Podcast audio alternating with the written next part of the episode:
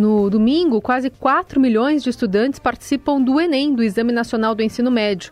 Já são 25 anos do Enem e nesse período foram muitas mudanças nas provas, também no perfil dos candidatos.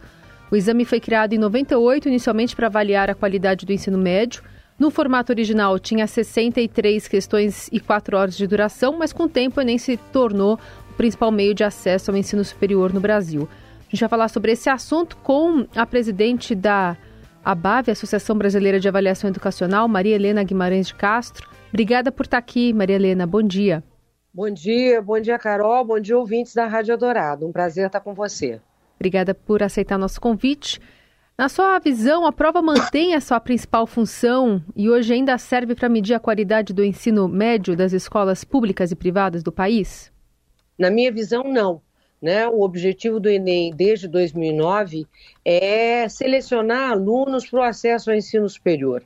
Ah, há uma ah, digamos assim, há uma trajetória, há muita literatura, muitos artigos, muita pesquisa mostrando que a avaliação da qualidade da escola, avaliação da qualidade do sistema é uma coisa, exame de seleção de alunos para o acesso ao ensino superior é outra coisa. São finalidades muito distintas. Eu não posso avaliar a qualidade de uma escola pelo número selecionado de alunos que faz a prova, né? Isso não reflete absolutamente nada em relação à qualidade do ensino, à qualidade da escola.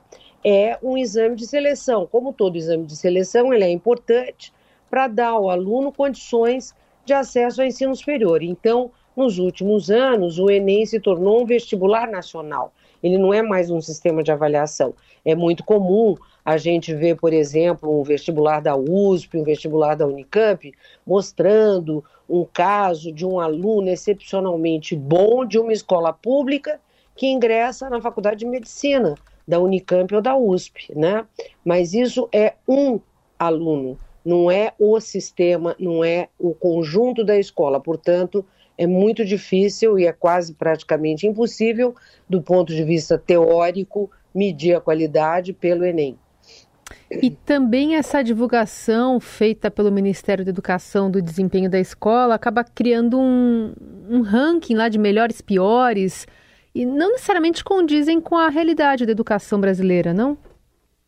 Exatamente. Esse ranking não quer dizer absolutamente nada. Né? Esse ranking ele foi uh, iniciado, eu acho que em 2014, 2015 por aí.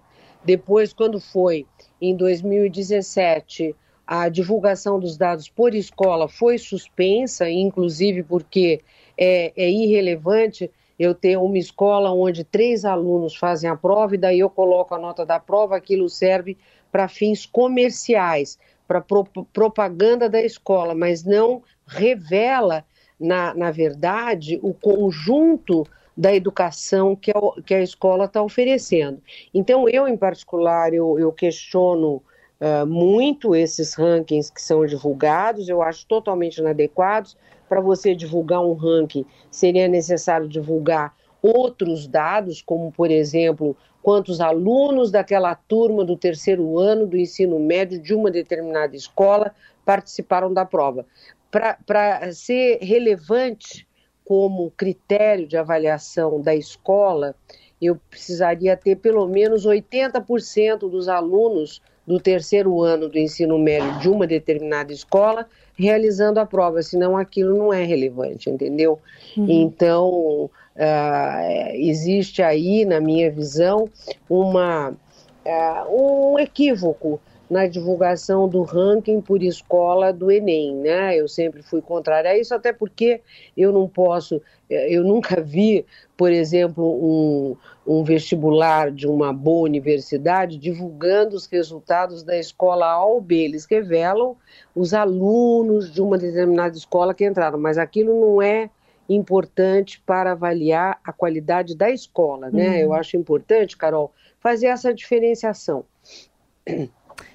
Eu também queria te ouvir sobre essa, é, essa pressão, essa avaliação de parte né, dos especialistas em educação como a senhora, para que essa prova seja obrigatória. Há algum tipo de sinalização para, por exemplo, a gente ter esse ranking mais democrático, como você mencionou, 80% dos alunos pelo menos fazendo uma prova para se ter um critério um pouquinho mais recheado? Olha, Carol, eu não, não tenho conhecimento né, de alguma é, iniciativa nessa direção, de tornar o Enem no terceiro ano do ensino médio obrigatório para todos. Esse foi um tema já discutido no passado, com o objetivo de oferecer aos alunos do ensino médio uma certificação geral pela conclusão do ensino médio. Isso é muito comum nos países europeus. E eu, em particular, acho que seria uma boa iniciativa, né? Porque sendo um critério para, eh, digamos assim, para certificar os alunos do, ao final do ensino médio, que é a escolaridade obrigatória, ele teria um valor em si e a universidade usaria o resultado dessa certificação de acordo com uh, os seus critérios internos e tudo mais. Como é que é hoje? Hoje uh, o aluno faz o Enem, cada universidade define o seu critério, a sua nota de é, acesso a determinados cursos, né? Então, cada universidade tem uma nota, tem um critério para definir como é que o aluno A ou B vai ingressar num curso, por exemplo, de direito, de engenharia ou de medicina, hum. né? E esse aluno, uh, se ele tiver dentro desse patamar que a universidade define, veja, o SISU, que é o sistema de classificação para o ingresso nas universidades públicas, ele é, é utilizado apenas pelas universidades federais é, que são as universidades públicas, né? Por exemplo, a USP e a Unicamp, elas não costumam usar o SISU, elas usam o resultado do Enem, mas elas não usam o SISU, porque são universidades estaduais, uhum. né? E elas têm outros critérios, inclusive, por exemplo, a Unicamp tem agora uma iniciativa muito interessante, que é o aluno que é é, vai bem, ganha uma medalha numa Olimpíada Nacional de Matemática, de Física, de Língua Portuguesa, esse aluno consegue ingressar sem fazer a prova. Olha que interessante, hum. entendeu? Então surgem outras iniciativas. Então eu acho que o Enem é muito importante, é importante para selecionar os alunos, mas não serve para avaliar a qualidade da escola. E eu acho que seria interessante é, ter um Enem obrigatório para certificar os alunos e aí a universidade utiliza como quer o resultado da prova, né?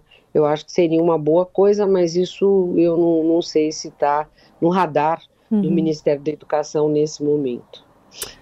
Muito bem, a gente conversou com a Maria Helena Guimarães de Castro, que é presidente da ABAB, Associação Brasileira de Avaliação Educacional, sobre essa edição 2023 do Enem, primeira prova neste domingo.